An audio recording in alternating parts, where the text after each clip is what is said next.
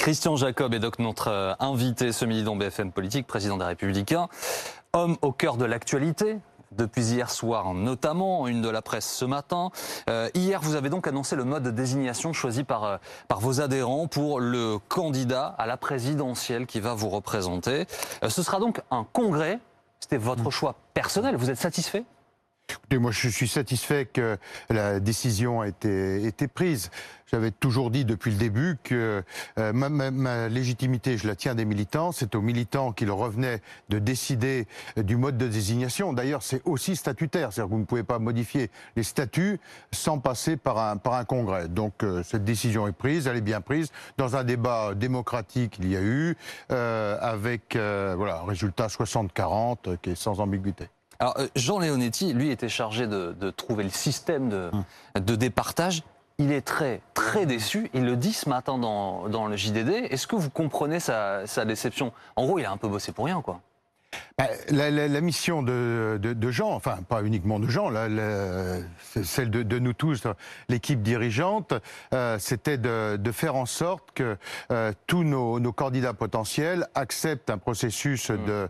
euh, de, décision. Bon, la décision qui vient d'être prise là fait que j'ai cru comprendre que tous nos candidats se ralliaient à, cela et donc ça permettra, voilà, que le 4 décembre, ce qui correspond d'ailleurs au, calendrier traditionnel pour la droite, que notre candidat soit soit, désigné. Vous avez vu la déclaration, hein euh, on ne gagne pas une présidentielle en se repliant sur soi, dit euh, Jean-Léo. Non, mais bien évidemment, on la gagne en, s'ouvrant, en confortant d'abord son camp. Euh, c'est comme ça qu'on mm. commence. Et puis, et puis ensuite, en, s'ouvrant. Mais je fais confiance à, nos candidats pour avoir la capacité de le faire. Mm. Vous nous dites le, 4 décembre. Est-ce que vous nous confirmez que cette date, elle est définitivement arrêtée? On est certain que ça ne pourrait pas aller plus vite maintenant. Et puis, qu'est-ce qui vous reste comme modalité euh, à définir? Est-ce que, par exemple, il y aura des débats entre les candidats ou pas? Ça, ça va dépendre aussi des, candidats eux-mêmes, de ce qu'ils euh, de ce qu'ils souhaitent. Oui, la date du 4 décembre, une date qui est, qui est arrêtée, qui, correspond au calendrier traditionnel d'une présidentielle. Vous savez, euh, euh Jacques Chirac annonçait sa candidature le, le 4 novembre 94, mmh. mais elle était confirmée dans un congrès du, du RPR fin, fin novembre. Nicolas Sarkozy, de mémoire, en 2006, c'était le 29 novembre. François Fillon, c'était le 27 novembre. Là, le 4 décembre, voilà. Certains disent c'est trop tard, vous perdez du temps. Oui, écoutez, sur les présidentielles précédentes, je ne sais pas, j'ai pas le sentiment qu'on ait perdu du temps. On était rigoureusement sur le même calendrier. Donc c'est un calendrier qui permet bah, à nos candidats d'avoir euh, faire une, campagne interne, mais en même temps euh, d'occuper aussi l'espace public sur leur euh, sur leurs propositions, et puis puis de recueillir les parrainages, puisque moi je souhaitais que ça ne soit pas un, un concours de, notoriété, mais vraiment pour les candidats qui souhaitent et qui euh, s'engagent à pouvoir représenter notre famille politique devant les Français. Donc on a mis la barre à 250 mhm. euh, signatures, ce qui correspond... De 30 départements différents, c'est ça? Oui, c'est la loi organique de 62. Hmm. Euh, pour se présenter à l'élection présidentielle, il faut recueillir 50, 500 signatures d'élus. Et donc là, on a divisé par deux en disant c'est 250 signatures. Et le congrès, justement, ce mode de scrutin, le congrès réservé aux adhérents LR, est-ce que ça ne va pas mécaniquement renforcer des candidats 100% LR comme Michel Barnier au détriment de Valérie Pécresse qui, rappelons-le, a quitté le parti en 2019, selon vous Écoutez, je pense que les, les, militants LR, comme, euh, comme l'électorat de, de droite de manière générale, ils ont envie de gagner on a envie de gagner. Et c'est la démonstration nous avons fait à toutes les, élections territoriales.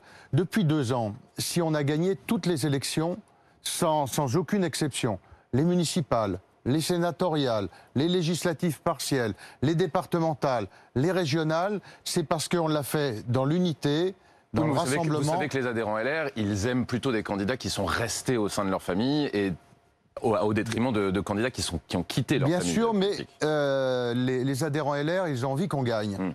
Euh, vous savez, en, en Ile-de-France comme dans les Hauts-de-France, on aurait pu faire des choix différents et avoir une candidature purement euh, LR hmm. euh, en région Ile-de-France ou purement LR dans les Hauts-de-France. Ce qui nous a importé, c'est de gagner. Et nous avons fait une très bonne campagne en Ile-de-France et dans les Hauts-de-France. Et grâce notamment aux militants et aux adhérents LR, ça a permis à Valérie Pécresse d'être présidente d'être réélu président de la région Île-de-France et à Xavier Bertrand d'être réélu président des Hauts-de-France.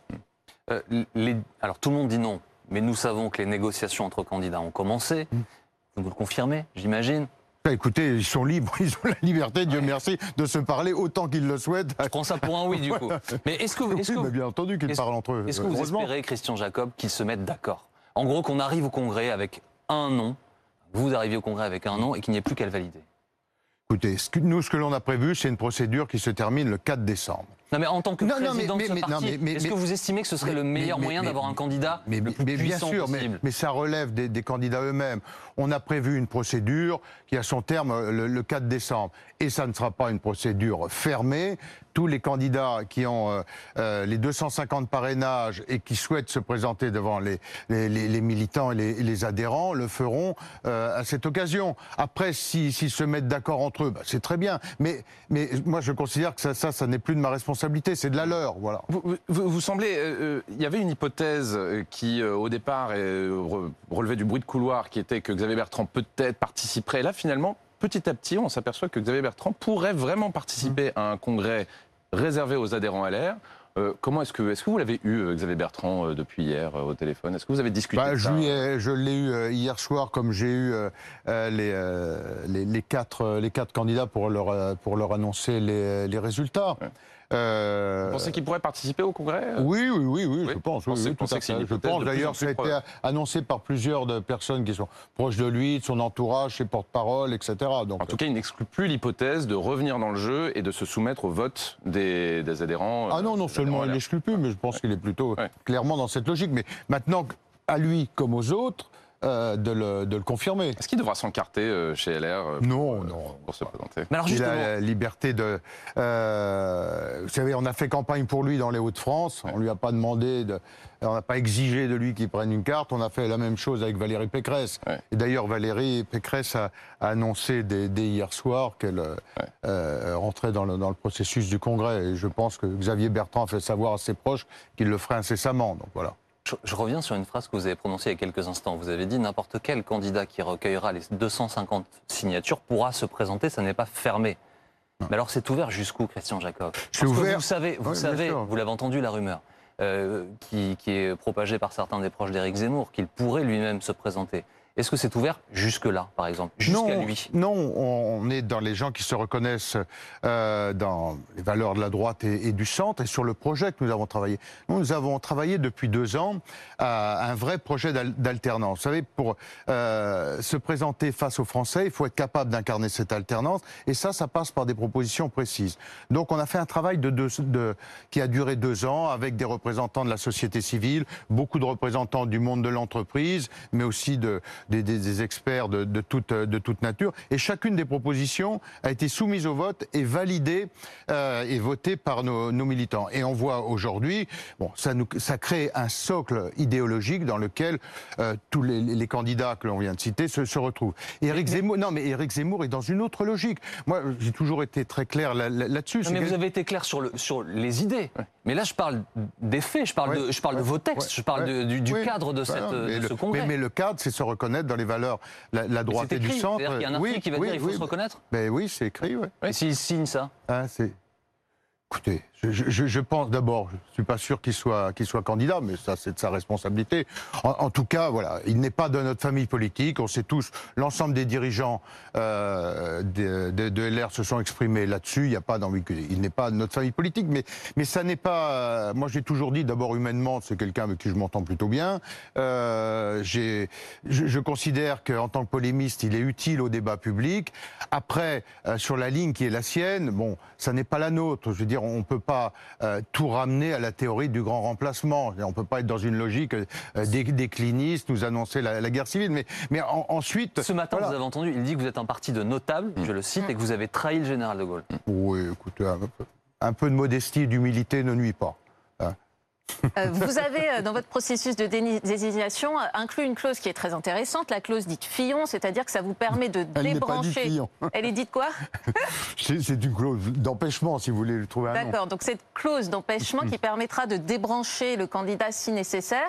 Et vous dites, c'est écrit pour quelque raison que ce soit. Ça veut dire quoi? Pour être très précis Ça veut dire s'il y a une affaire judiciaire, si le candidat est malade ou s'il est mauvais. S'il chute dans les sondages, Non, vous pouvez non, le débrancher. Pour quelque raison que ce soit, et d'abord c'est une décision qui devra être euh, collective, donc elle relève euh, du bureau politique, du Conseil national ensuite, donc c'est pas quelque chose qui est décidé sur un coin de table, ça peut être un problème de santé, ça peut être... On, on l'a vu dans les différentes, euh, dans les dernières présidentielles, il peut y avoir des situations de- de- d'empêchement, et donc... euh, Non, on mais donc si dans on l'a 3 ou prévu. 4 mois, votre Écoutez, candidat mais- est mais très bas dans les sondages, vous changez de candidat? C'est un article comme vous en avez dans les statuts qui prévoit le pire, voilà. Bon, mais on- Oui, mais après l'affaire mais- c'est pas anodin. non, non, bien sûr, mais on n'est pas du tout dans ce cadre-là. Mais il était utile dans nos statuts de le prévoir. Voilà. C'est un traumatisme pour Voilà, votre famille, c'est aussi peut-être. Ah ben euh, bien pour sûr, c'est un traumatisme. Mais bon, on a dépassé cela. euh, L'article est prévu, mais bon. Mais vous vous écartez pour poursuivre mais c'est- questions Mais c'est la force de dissuasion atomique, on n'en est pas là. Oui, bien sûr, mais vous écartez euh, ce qui pourrait s'apparenter à une clause euh, mauvais sondage, quoi. En gros, ce que disait Amandine. Si Oui, votre non, candidat, si votre candidat euh, est Écoutez, euh, 10 en dessous 10 C'est ou c'est- 12, c'est le, bureau politique, le Conseil national, avec tous les gens qu'il peut y avoir, et le, le sérieux des uns et des autres. Mais on n'est pas du tout dans ce cadre-là. Euh, Nicolas Sarkozy choisira en temps voulu. Euh, en tout cas, il a déjeuné avec C'est une beaucoup bonne de monde. réponse. Oui, il a déjeuné avec beaucoup de monde. Est-ce qu'il vous a donné à vous, vous le connaissez bien, est-ce qu'il vous a donné l'assurance qu'il allait soutenir le candidat LR Non, d'abord, je n'ai jamais posé cette, euh, cette question, mais j'ai toute confiance dans Nicolas Sarkozy. Il est, euh, d'abord, il a créé le parti LR. Mhm. Euh, après euh, après l'UMP, on est passé les Républicains, on le doit euh, à Nicolas Sarkozy. Ensuite, il a toujours été fidèle, et on ne peut plus fidèle à sa famille politique. Il est toujours d'ailleurs, ça peut vous rassurer, à jour de cotisation. Il veille, il veille à, l'être. Et puis, il est pour nous tous une référence parce qu'il a été président de la République. Et donc, euh, ça lui donne euh, à la fois une, euh, une autorité et puis euh, bah, un regard aussi qui est, qui est, qui est plus, plus distancié. Euh, on veut souvent le voir comme l'ancien président des Républicains. Il faut le voir comme ancien président de la République. C'est une Il a figure, passé le cap. c'est une Ah bah, figure tutélaire, mais bien évidemment. Et tout le monde cherche Bien évidemment, soutien. Bien évidemment, bien évidemment. Ça montre qu'il pèse toujours dans notre appareil politique. Donc vous n'imaginez pas qu'il ne soutienne pas Bah, officiellement bien sûr que non. Parce qu'il y en a chez vous qui sont un peu agacés par sa proximité avec Emmanuel Macron. Il- Il est ancien président de la République et moi je trouve très républicain euh, bien qu'il puisse euh, avoir, euh, lorsque le- l'actuel président de la République lui, lui demande son avis, je suis pas sûr qu'il l'écoute souvent d'ailleurs, mais bon, de temps en temps il semble qu'il lui demande, euh, bon, qu'il ait ses relations normales, c'est républicain. Voilà, donc tout ça ne me choque absolument pas. Est-ce que vous... Pardon, Non, non, allez-y. Non, vous savez aussi que Nicolas Sarkozy dit parfois en privé, selon certaines sources, que la compétition est d'un bas niveau cette année par rapport à la dernière primaire où il y avait Fillon, Sarkozy, Juppé. Alors c'est d'un bas niveau? Je ne l'ai jamais entendu dire euh, ce, ce genre de phrase. Euh, euh, honnêtement, puis ça, c'est pas le. de- Enfin, l'imagine pas s'exprimer de, de- de cette manière. Euh, après, on, est dans un contexte euh, bah, qui est différent que les fois précédentes, effectivement, puisque euh, on sortait d'une période où on était majoritaire. Là, il y a dix ans qu'on euh, qu'on est dans l'opposition, donc on n'a effectivement pas un ancien président de la République et deux anciens premiers ministres, mais c'est normal. Euh, Il y a- il y a dix ans qu'on n'est plus au pouvoir. Jules. Est-ce que vous avez regardé euh, le débat euh, entre euh, Jean-Luc Mélenchon et Éric Zemmour euh, jeudi soir, qui a fait près de... Non, pour 4 tout vous dire, j'étais en débat avec les militants de Paris, avec la Fédération de Paris. Comment est-ce que- donc, je sais pas, écoutez. Et que- Comment est-ce que vous expliquez l'engouement pour ce, ce débat par rapport à Valérie Pécresse, qui a fait un- autour d'un million de téléspectateurs, je crois? Là, c'est un réel engouement pour le débat entre deux personnes dont vous... Enfin, vous avez des grosses différences Oui, idéologiques voilà. avec les deux personnalités. Comment vous expliquez qu'il y ait eu un Ah, Il y, a- y y un engouement euh, médiatique incontestable. Après, euh, vous savez, moi, qui commence à avoir vécu pas mal de, de présidentielles, il y a ce qui relève de l'engouement médiatique et ce qui relève de l'intention de vote. Ce sont deux choses euh, différentes. Viendra euh, le, le- le temps euh, des propositions concrètes sur tous les sujets de préoccupation des Français qui sont sur la sur la sécurité, sur la justice, mais sur la santé, sur la lutte contre le, le, le réchauffement climatique, ça- surtout. Oui, mais parce que ça occupe un espace médiatique avec deux personnalités qui jouent tout sur cet espace médiatique. On- on n'est pas abreuvé de propositions sur leur programme, mais ils sont dans l'espace médiatique et ils l'occupent. Voilà. Ah. Et puis, bah, tous, vous, lui faites, vous leur faites cette publicité. L'engouement n'est pas que médiatique, Christian Jacob, et il concerne aussi votre parti, parce que quand on regarde les sondages, alors d'accord, ce ne sont que des sondages, mais il y a un quart des électeurs de François Fillon de 2017 qui s'apprêteraient à voter pour Éric Zemmour. Vous leur dites quoi à ces électeurs qui sont encore les vôtres aujourd'hui? Bah, Nous allons être. C'est à peu près la même chose que l'on nous disait euh, même 15 euh, jours avant les régionales. Souvenez-vous, euh, à l'occasion des régionales, à chaque fois que j'étais invité sur un plateau de télévision, on n'avait qu'une question à me poser. Alors, vous allez vous rallier au Front National ou à, la République en marche? La réalité, c'est qu'on a gagné comme jamais les élections. Non, mais là, je vous demande pas de faire de, la politique mais, mais, juste qu'est-ce que vous dites à ces gens pour les convaincre de rester chez vous? Je vais leur dire qu'ils vont être attentifs au projet qui va être le nôtre, comme c'était le cas au régional et au-delà euh, des bulles médiatiques, euh, ils ont voté avec sérieux. Et donc je suis très confiant parce que, vous voyez, euh, le travail que nous avons fait depuis deux ans, c'est qu'on a construit un socle idéologique. Souvenez-vous, il y a encore un an, 18 mois, y compris dans notre famille, les uns disaient, voilà, c'est la ligne souverainiste qui doit l'emporter. Les autres, non, c'est une ligne libérale. Non, il faut une approche sociale. Ce sujet est résolu. Vous avez plus de débat. Tout simplement parce que le socle idéologique, dans le travail que nous avons fait, nous l'avons complètement reconstruit avec notre projet. Et, voyez les interventions euh, des, uns et des autres, bien entendu, de nos trois candidats LR, mais au-delà bah, de nos trois candidats. Certains Sont pour le droit du sang, d'autres pour le droit du sol. Sur l'immigration, c'est pas tout à fait le même discours. Et puis parmi les trois candidats que vous citez, euh, Christian Jacob, vous avez par exemple Éric Ciotti. Lui, carrément, il reconnaît des points communs nombreux avec euh, Éric Zemmour. Il va même plus loin. Il dit second tour Zemmour-Macron, je vote Zemmour. D'abord, je, n'imagine pas ce type de second tour. Euh, ensuite, euh, nous, nous sommes sur notre ligne, nous sommes candidats oui, euh, un candidat Oui, mais bien sûr, mais bien sûr, mais tout le monde s'exprime avec la liberté qu'il souhaite. Moi, ce que je sais, c'est que nous avons aujourd'hui un socle idéologique qui est construit, qui n'est plus en débat parce qu'il a été voté par chacun, euh, chacun de nos militants s'est exprimé sur chacune des, des, des propositions et nous avons abordé tous les sujets de préoccupation des Français. Donc, ce débat, il est clos. Pour être très clair, qu'est-ce qui vous différencie aujourd'hui, vous, idéologiquement, euh, d'un Éric Zemmour? Bah, Écoutez, le, fait, je, je l'expliquais tout à l'heure, par exemple sur le sujet de la laïcité. La, laïcité, c'est la liberté de croire ou de, ne pas croire. Ça ne peut pas être le rejet euh, euh, d'une religion. De la même façon euh, qu'on ne peut pas tout ramener à, cette théorie du, du, grand remplacement avec une logique décliniste où on nous annonce chaque matin la guerre civile.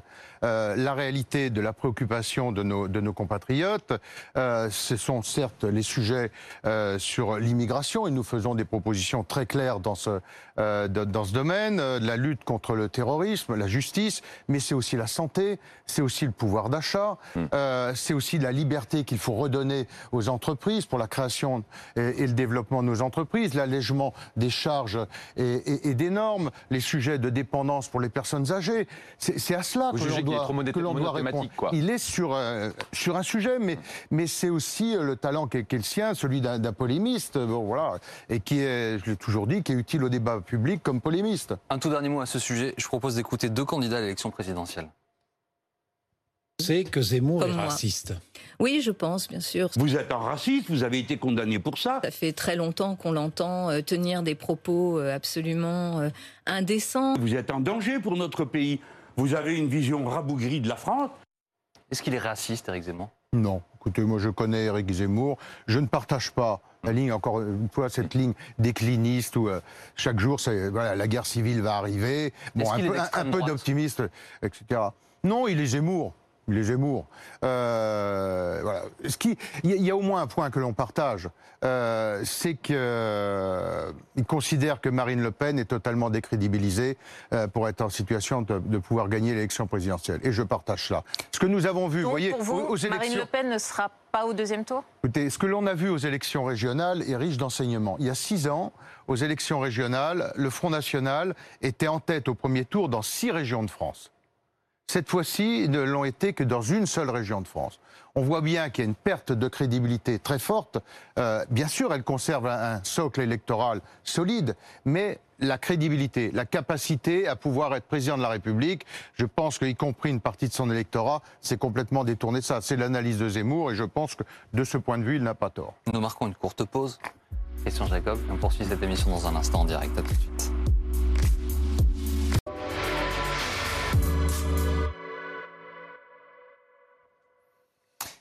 Christian Jacob est notre invité dans BFM Politique aujourd'hui, le président des Républicains. Euh, Monsieur Jacob, le caporal-chef Maxime Blasco est mort au combat, c'était avant-hier au, Mali, 52e soldat mort au Mali depuis le début de, l'opération Barkhane. La France est en train de se retirer euh, du, Mali. D'ailleurs, euh, le président du Mali dénonce un, abandon. Est-ce que le calendrier, vous le jugez adéquat ou est-ce qu'il faut accélérer notre retrait? Non, moi je pense qu'il ne faut pas l'accélérer. La, ce qu'on voit bien, la, difficulté. D'abord, moi je euh, souligner l'hommage à ce héros, hein, sa famille. Penser pour euh, sa famille et ses, frères d'armes, nos, soldats qui risquent leur, vie chaque jour euh, sur ces terrains d'opération pour notre sécurité à tous. Euh, parce qu'ils luttent euh, contre, le, contre le terrorisme et, euh, et vraiment on, leur doit une, une reconnaissance infinie. ensuite, sur le, le, le, retrait, bon, la décision du président de la République, c'est de passer sur l'opération Takuba, qui est mmh. une opération européenne, en s'appuyant également sur les, les forces armées légales. Bon, ce que l'on voit bien aujourd'hui, c'est que tant l'opération Takuba, qui qui a, qui a, du mal à prendre son envol, que euh, les, les, forces armées locales, bon, je les vois pas en capacité de se substituer aujourd'hui à notre opération. Donc on passerait de 5000 hommes euh, à 2500. Alors j'ai bien noté qu'on serait sans doute sur des opérations plus ciblés, euh, avec aussi euh, euh, les groupes terroristes qui se sont dé déplacés, concentrés sur des secteurs géographiques plus petits. Mais, mais tout ça aujourd'hui me, me semble bon, compliqué à, à réaliser. Donc c'est pour ça Donc, que je pense qu'il faut du temps. Hum. il faut le faire aussi avec les informations moi, auxquelles je, je n'ai pas, pas accès et que seul le, le ministère de la, de la, Défense peut avoir accès. Mais on, on voit bien qu'aujourd'hui, on a besoin d'ailleurs de renforcer euh, l'autonomie euh, européenne. Mmh. Euh, et, et, on a besoin parallèlement à l'OTAN d'avoir une propre autonomie européenne. L'action de l'OTAN aujourd'hui est très ciblée à l'égard de la protection de la, enfin, envers la, la Chine et, et, la Russie. Or, nous, on a d'autres terrains d'action qui préoccupent l'Union européenne, et notamment, et notamment l'Afrique. Donc, on a un intérêt à, à effectivement euh, pouvoir être plus, plus autonome. Vous êtes favorable à une défense européenne? Alors, s'il si, s'agit de parler d'une armée européenne, absolument pas. Je veux dire, on est euh, c'est la précision que je. C'est, euh, on est en incapacité de le faire. Décision des 27 à l'unanimité. On n'aura jamais euh, la seule euh, armée euh, de l'Union européenne qui a une capacité de projection en 24 heures, c'est la France. Donc il faut sortir de cette chimère. En revanche, on a travaillé sur un fonds de défense européen. Et je trouve que c'était une proposition de la Commission. C'est une, une bonne idée. Bon, elle devait être, ce fonds devait être doté, je crois, à 13 milliards d'euros. On n'est plus qu'à 8 milliards d'euros parce que un certain nombre de, de, de pays, à commencer d'ailleurs par le gouvernement français, se sont réjouis un peu trop vite de l'élection de Joe Biden en disant ça y est, Trump est parti, tout va pour, dans le meilleur des mondes avec Joe Biden, tout va changer. Bon, la réalité, c'est qu'on reste sur une logique qui est America First, et donc les Américains euh, se préoccupent de leurs intérêts. Euh, et, leurs et, leurs intérêts ne sont pas toujours les nôtres. Euh, justement, cette crise diplomatique, est-ce que la, la France, dans cette histoire des sous-marins, est-ce que la voix de la France est sortie affaiblie? Oui, oui, je ne vais pas vous dire que non. Euh, malheureusement, la voix de la France est, sortie euh, affaiblie. Euh, on n'a pas bien entendu tous les, les, les éléments euh, d'information, mais entre euh, cet accord, euh, ce contrat annoncé avec tambour et trompette en, en 2016, le contrat du siècle, bah, tout le monde s'est mis en boucle. Oui, bien, même si c'était sur le temps long, il y a 56 milliards d'euros. Bien, bien, sûr, bien sûr. Sauf que j'ai du mal à imaginer que le, le 15 septembre, quand la décision de l'alliance entre euh, l'Australie, les États-Unis et, et, le Royaume-Uni tombe, que tout ça tombe en 24 heures et qu'il n'y avait pas de signe avant-coureur. C'est-à-dire que euh, je suis un peu surpris que voilà, tout le monde joue la surprise. Vous voulez vous aussi une commission d'enquête? Je, je, pense qu'il faut que la transparence complète soit, soit faite sur ce, sur ce sujet. Euh, bon, J'avoue ne, ne, ne, pas comprendre comment on, euh, comment on en est arrivé là. Mais c'est aussi euh, sur les les, les juste, pardon euh, pour que les choses soient très claires, Christian Jacob. Oui ou non pour la commission d'enquête? Oui, oui. Moi, oui. s'il y a une commission d'enquête, j'y suis mmh. tout à fait favorable, bien entendu. Mmh. Nous l'avons souhaité au nom de notre groupe, et je pense même que le président de l'Assemblée nationale, Richard Ferrand, devrait prendre une initiative euh, en tant que président de l'Assemblée nationale et le faire au nom de l'ensemble des groupes parlementaires, plutôt que la commission d'enquête soit demandée par tel ou tel groupe, euh, compte tenu de l'importance du sujet, euh, il me semble que euh, le président de l'Assemblée nationale serait fondé à le faire en son nom et au nom de l'ensemble des- des- des groupes parlementaires. Nicolas Sarkozy, pourtant, est plus compréhensif que vous avec le chef de l'État, puisqu'il dit qu'il a eu raison d'être ferme et que le comportement des États-Unis est inadmissible. Vous, vous partagez cette vision de Nicolas Bien Sarkozy. C'est-à-dire qu'Emmanuel Macron a géré le mieux possible ou Non, pas je, je, ça je ne sais pas parce que je vous dis, moi je n'ai pas tous les éléments euh, du, euh, du dossier. Ce que je sais, c'est que j'ai du mal à comprendre que cette décision euh, de, de l'Australie, des États-Unis et du Royaume-Uni tombe le 15 septembre et que personne n'ait rien vu avant et que c'est la surprise générale. C'est ça qui me, qui On me était mal préparé, selon Que- vous. comment on en est, on en est arrivé là C'est quoi C'est de la naïveté C'est un défaut des je- je- renseignements je, je- je ne sais pas. C'est pour ça qu'il faut que la lumière soit faite. C'est pour ça que j'aurais souhaité aussi que le président de la République s'exprime sur un sujet de cette importance. Il aurait été important que l'on en- l'entende. euh, que l'on sache effectivement comment on en est arrivé là et pour quelle, euh, et pour quelle raison.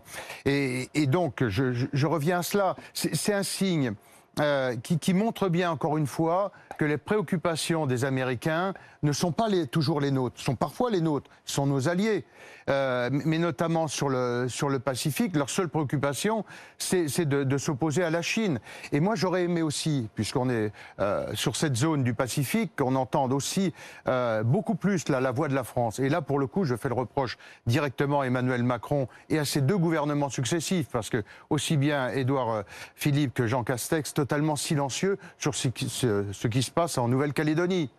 Euh, ce, troisième, euh, ce troisième référendum où on n'entend pas de position française et de voir les premiers ministres qui jouent les préfets ou les hauts commissaires en disant on va s'assurer que l'élection se passe en, toute- en toute transparence, mais on parle de la place de la France et même de l'Union européenne sur le Pacifique. Et justement, et on n'entend pas la voix de- du président de la République Pour- pour- et on n'entend pas la voix de ces deux premiers ministres successifs. Re- Revenons sur la crise des sous-marins. Il y a eu un des échanges très très tendus entre le secrétaire d'État américain Anthony Blinken et le ministre des Affaires étrangères Jean-Yves Le Drian.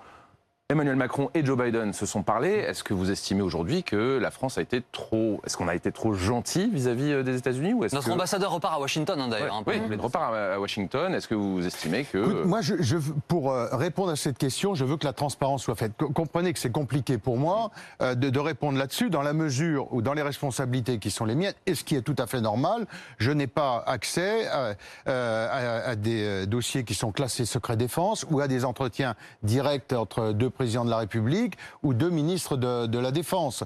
Donc, je demande à ce que la lumière soit faite et comment on a pu en, arriver là? Euh, le, coup de colère euh, du président de la République, euh, du ministre des Affaires étrangères, bien entendu que je le comprends, que je le partage. Mais encore une fois, voilà, comment tout ça tombe d'un seul coup le 15 septembre et que personne, euh, 48 heures avant, ne voit rien venir alors qu'on était sur un contrat signé depuis 2016. J'imagine quand même qu'il y a eu des signes avant-coureurs. Je voudrais vous interroger sur une autre colère, celle des, des habitants du nord de Paris et d'une partie de la Seine-Saint-Denis.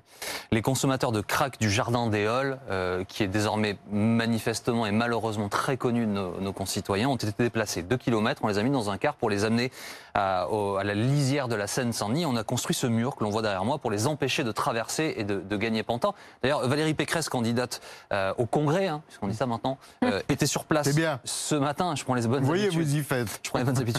Euh, elle est indignée, tout le monde est indigné, vous l'êtes aussi, Oui. et on fait quoi concrètement là Ben, ce que l'on fait concrètement, c'est le contraire de ce qui a été fait euh, depuis, depuis des années. C'est-à-dire qu'on voit bien qu'on a une, une politique de prévention dans ce domaine qui a échoué. Euh, et, et on a besoin de renforcer. D'ailleurs, ça fait partie du projet les- euh, des, euh, des- des Républicains sur le, euh, le- le renforcement de la, de la prévention et les soins à apporter à, à- ces personnes. Et c'est pas en les parquant d'un endroit à l'autre qu'on va, qu'on va résoudre les choses. C'est tout ce qui n'a pas été fait avant. Aujourd'hui, on voit bien que cette décision n'a pas de sens. Puis l'idée du mur, elle est, elle est choquante. Hmm. Euh, euh, Juste d'un mot. Concrètement, du coup, ça veut dire quoi? Des, des centres de sevrage? Vous y êtes favorable ou pas? Des Bien- salles de shoot, comme on dit Bien, non, sur les salles de shoot, j'ai. ben, Parce que le je- je gouvernement a dit je- oui je- à Anne Hidalgo. Comment? Le gouvernement a dit oui à Anne Hidalgo. Pour les mais construire. D'accord. Mais, mais simplement, euh, on doit euh, les faire dans un encadrement médical, avec une politique de prévention. Et, et ça n'est pas aujourd'hui ce qui se passe dans les salles de shoot. Regardez ce qui se passe bien souvent. On a du trafic aux entrées, euh, on a des difficultés dans tout le quartier où, où ils s'installent. Donc on voit bien que cette politique de prévention qui aide à la fois de Mais on les met responsabilité où, du coup, locale concrètement, si on ne fait mais, pas ces salles mais- mais concrètement, c'est de ne rien avoir fait depuis mais 5 ans. là, on les met où? Oui, ben, On les met où Aujourd'hui, c'est de, de faire un, un accompagnement médicalisé. euh, qui n'est pas fait en ce moment. On est dans un système de parquage et, et- et aujourd'hui, la responsabilité, elle est sur l'échec euh, qui a été celle de la politique de santé depuis, depuis une dizaine d'années. on le construit quelque chose avant. ou on les envoie à l'hôpital? Ben, je pense que ça relève davantage d'un encadrement médical, de mon point de vue. Et d'accompagnement de santé qui n'est pas fait aujourd'hui. Vous avez commencé et- à le dire, la euh, concentra- Jacob, vous dites que ça remonte à 10 ans, peut-être même avant. Mais oui, mais Avant, bien entendu, vous, hein. bien entendu. Mais le développement des, des Mm. stupéfiants, euh, ça, ça, ça date pas de, de l'arrivée de tel ou tel président de la République. Personne Mm. ne va vous dire ça. Simplement, la politique de prévention a été abandonnée par ce gouvernement. Euh, je voudrais vous interroger au sujet de, de la situation en, en Guyane. Alors, d'un point de vue sanitaire, elle est catastrophique. C'est un drame qui est en train de se passer sur le front du, Covid. Les taux de- d'in- d'incidence ont explosé, les taux d'hospitalisation aussi. L'incidence, on est à plus de 500 pour 100 000, alors qu'en France, on est à 60, redescendu à 60. Christiane Taubira refuse d'appeler les, les Guyanais officiellement à se faire vacciner. Elle n'est pas anti-vaccin, elle dit elle-même qu'elle a été vaccinée, mais elle, refuse de, porter cette, ce message, tout comme le président de la collectivité territoriale de Guyane. Euh, comment vous réagissez à ces prises de Ça me choque. Ça me choque au plus haut point. Euh, Lorsqu'on est responsable politique, euh, je veux dire, on, s'engage. Au- Aujourd'hui, on voit bien si on a réussi euh, sur sur l'Hexagone à, endiguer la progression de, de, ce virus, c'est bien grâce à la vaccination. Faut arrêter de dire n'importe quoi, comme le dit Madame Taubira, et puis qui parle de la Guyane et qui parle de la France. Euh, comme si elle mettait la, la Guyane en dehors de la République. Ça, ces mots me choquent à chaque fois et elle devrait avoir l'honnêteté de dire que aujourd'hui, si encore une fois sur l'Hexagone, on a réussi à endiguer euh, le, le- le virus, c'est effectivement les gestes barrières, c'est tout ce qui a pu accompagner, mais c'est d'abord la politique de vaccination. Il faut s'engager très clairement dans une politique de, de- de vaccination dynamique en Guyane comme dans l'ensemble des départements et des territoires d'outre-mer. Il y a la politique de vaccination et puis il y a le pass sanitaire. Euh, bientôt, en Conseil des ministres, le projet de loi va arriver pour qu'il soit prolongé après le 15 novembre. Vous y êtes favorable? Vous allez voter pour? Moi, je pense que sur, le sur pass sanitaire, euh, il faut euh, la- la- l'adapter au cas par cas, c'est-à-dire que quand effectivement il n'y a plus de risque euh, sanitaire, mais ça, euh, encore une fois, ça, relève euh, des, des experts de santé à nous le dire. Lorsqu'il n'y a plus de risque de pouvoir alléger les contraintes, tout le monde y est favorable. En revanche, si le risque demeure, il faut le maintenir. Euh, Donc, et, et la, oui, con- vous- et la- vous et la souhaitez con- son et la- maintien, et la euh, contrainte aujourd'hui, on le fait tous les uns les autres. On, on va au restaurant, on sort euh, notre téléphone. Mmh. Vous estimez Euh, que c'est dans les ça- habitudes ça, ça maintenant prend euh, trois Ouais. secondes à, à le faire. Euh, donc, euh, si on peut, alors il y a, il y a toujours d'autres contraintes. Il y a la contrainte du masque dans les euh, dans, dans- dans les transports, dans, bon, qui, qui- qui est parfois difficile à, à- à supporter. Mais donc, il faut savoir s'adapter à l'évolution du, euh, du- du virus et le faire euh, intelligemment. Il faut qu'on qu'on sorte de cette situation. Justement, le pass sanitaire a accéléré le- la vaccination en France. Aujourd'hui, on a un des pays les plus vaccinés euh, d'Europe, avec le taux de, de vaccination le plus élevé. Est-ce que finalement, vous saluez la gestion euh, de la crise sanitaire euh, de ce gouvernement, d'Emmanuel Macron enfin, sur ces décisions que l'on a accompagnées, pour lesquelles on a voté. Euh, euh, en revanche, sur la, la- la gestion de la crise, combien d'erreurs avant? Euh, com- Combien d'erreurs sur les masques, sur les tests, euh, sur euh, la, politique de vaccination Rappelez-vous au, départ la catastrophe que c'était. Heureusement que les collectivités territoriales ont été là euh, pour euh, se, se substituer aux failles de l'État, qui étaient catastrophiques. L'État était incapable d'organiser quoi que ce soit. On voyait les ministres se contredire en permanence sur les plateaux. Heureusement qu'on a eu des maires, qu'on a eu des présidents de département, qu'on a eu des présidents de région qui ont pris le sujet à bras le corps. Donc le gouvernement ne mérite aucun crédit à vos yeux Non, dans la je ne dis pas, mais ils ont su tirer les enseignements. Vous savez, quand euh, Laurent Vauquier, par exemple, euh, s'engage sur les, les- les tests à grande échelle et de voir le ministre de la Santé qui se moque de lui publiquement, et après on se dit, bah, effectivement, euh, Laurent Vauquier a montré la bonne voie. Euh, et, de la même façon que dans les, régions, lorsque nos présidents de, de région euh, ont été distribués les, masques, c'était nous le, le, le cas en Ile-de-France, mais dans beaucoup d'autres régions, heureusement que les, les présidents de région étaient là. Et heureusement que dans les villes, on était capable de mettre à disposition les salles. L'État avait été incapable de- de- d'envisager ça.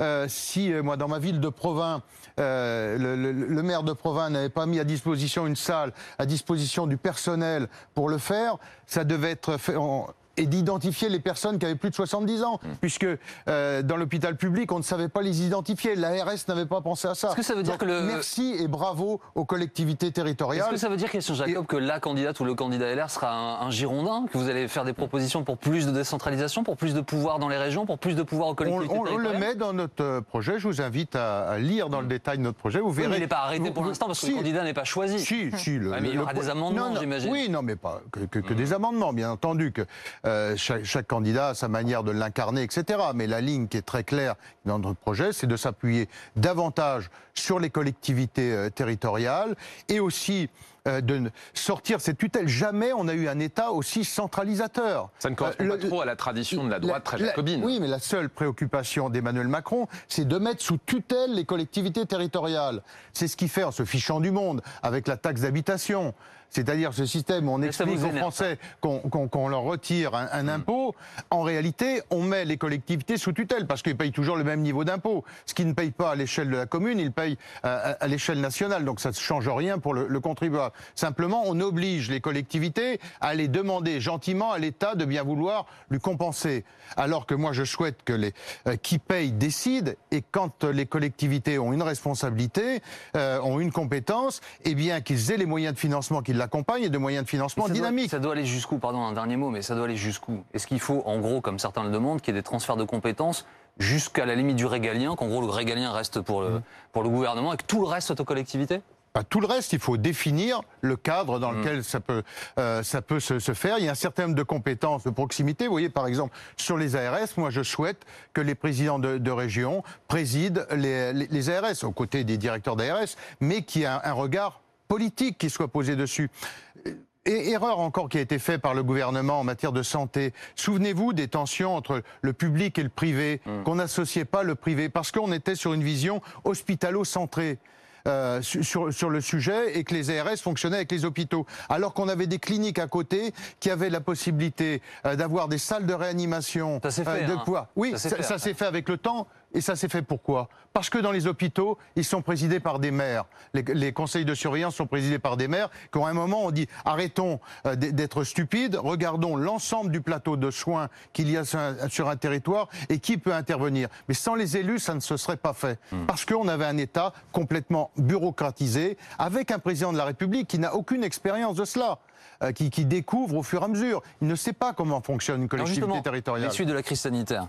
Oui, parce qu'on parle beaucoup d'économie quand même en ce moment. Est-ce que vous diriez, comme Valérie Pécresse, qu'Emmanuel Macron est en train de cramer la caisse, c'est-à-dire qu'il dépense de façon inconsidérée en fin de mandat? Ah ben, la, gestion des finances publiques est totalement calamiteuse. Euh, D'ailleurs, c'était euh, euh, souligné par la- la Cour des comptes. Lorsque la Cour des comptes dit que le budget est incomplet, traduit en langage courant, ça veut dire qu'il est insincère. C'est-à-dire que concrètement, M. Macron fait des annonces dans tous les sens qui ne sont absolument pas budgétées. Euh, Aujourd'hui, quand euh, il annonce le RSA jeune à peu près 2 milliards d'euros par, euh, par an, lorsqu'il annonce 1,5 milliard à Marseille, tout ça ne figure dans aucun budget. Donc on est vraiment dans de l'insincérité budgétaire. Sur la gestion des dépenses publiques, c'est une catastrophe, la gestion des dépenses publiques par Emmanuel Macron et ses différents gouvernements. Si je vous prends des exemples précis, hors crise, euh, en, dehors euh, euh, du, plan de relance et, d'accompagnement sa- sanitaire, les dépenses publiques sous Édouard Philippe et Emmanuel Macron augmentent de 2,6% par an. C'est les chiffres de, de 2019. Sous François Hollande, ils étaient à 1,4%. Et pour moi, c'est vraiment pas une référence de vous parler de François Hollande sur la gestion des dépenses publiques. Sous Nicolas Sarkozy, ils étaient à peu près à 1%, entre 0,8 et 1,3. C'est-à-dire que depuis que M. Macron est là, et avec euh, Édouard Philippe, qui, en assumait les premières responsabilités, c'est-à-dire que là, pour le coup, euh, on a laissé exploser la dépense publique. On joue tout sur la dette. En, Mais donc en- on est en hors- sortie de crise et il faut cesser de relancer. On mais ne relance hors pas plan, hors plan de relance, ces chiffres que je vous donne, 100 milliards d'augmentation de la dépense publique en- sur les trois ans qui viennent de se passer, euh, les, les trois, euh, c'est-à-dire euh, euh, 19, de, enfin 2020, 2021 et 2022, on est à 100 milliards d'augmentation euh, de, de la, de la dépense publique. Christian Jacob, Euh, Macron- juste un, un dernier mot. Emmanuel Macron fait le pari de la dette. Il ne pense qu'à endetter la France quand tous les autres pays de l'Union européenne se désendettent. Or, aujourd'hui, on voit bien qu'on a un retour de l'inflation. Si vous avez de l'inflation, mécaniquement, vous allez avoir une augmentation des, des taux. D'ailleurs, la Banque centrale de Norvège s'y est pas trompée. Elle vient d'augmenter ses taux. Et vraisemblablement que d'autres banques vont Je suivre. voudrais revenir un instant sur le plan de relance, parce que si votre candidate ou candidat est élu, il il héritera de cette situation. Il y a notamment des milliers des milliers d'entreprises qui ont été aidées par l'État, l'État qui ont contracté ce, ce fameux PGE. Euh, D'ailleurs, dans votre livre, là, qui est là, j'en ai tellement vu, vous, vous expliquez qu'à plusieurs reprises, vous vouliez un ministre, un ministère des entreprises.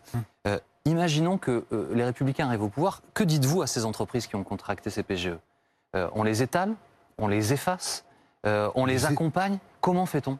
On les étale, bien évidemment. On n'efface pas. On n'efface pas.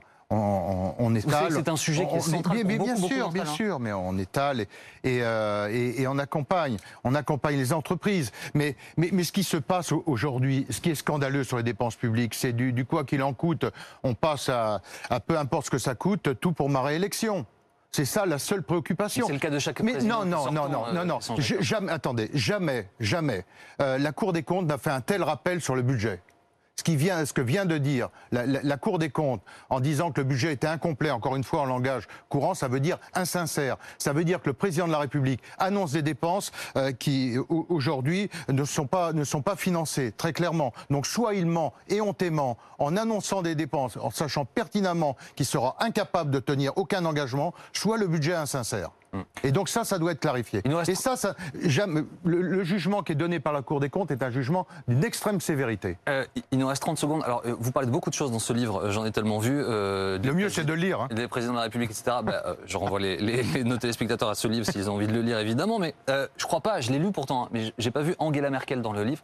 Il y a une page qui se tourne là en Allemagne. Mm. La chancelière va quitter le pouvoir après 16 ans. Vous êtes inquiet, vous êtes confiant sur la nature de notre lien avec l'Allemagne et ce qui va se passer à partir de demain? L'histoire de l'Union européenne, c'est une histoire qui est, euh, qui, qui- qui est liée au tandem, euh, au tandem franco-allemand de tout temps. Tous nos présidents l'ont fait. Euh, et, et je pense que ça, ça, ça continuera. Bien entendu, bah, c'est une étape euh, qui se tourne, et notamment pour les, pour les Allemands, mais même pour nous. Euh, parce que Angela Merkel était connue de, euh, de, de- de tous les Français et elle a travaillé avec tous les présidents, euh, quels que- quels qu'ils soient. Donc, euh, moi, je fais confiance à nos amis de la CDU et de la CSU pour remporter cette, euh, cette élection. Ils le feront euh, vraisemblablement dans un cadre de coali- coalition. Ça n'est pas notre tradition. C'est pour ça qu'on va pas savoir euh, ce soir qui sera le, le- le prochain chancelier. En tout cas, on va le suivre en direct sur voilà. BFM TV à et partir de confiance 18 à nos alliés de la CDU et de Merci la CSU. beaucoup euh, Christian Jacob, j'en ai tellement vu, c'est chez Robert Laffont, je remontre euh, ce livre, merci d'avoir été l'invité de BFM Politique aujourd'hui. Euh, merci beaucoup Amandine, Jules, Philippe Godin, Dominique Rizet, c'est à vous. Pardon pour le retard, à faire suivant tout de suite sur BFM TV.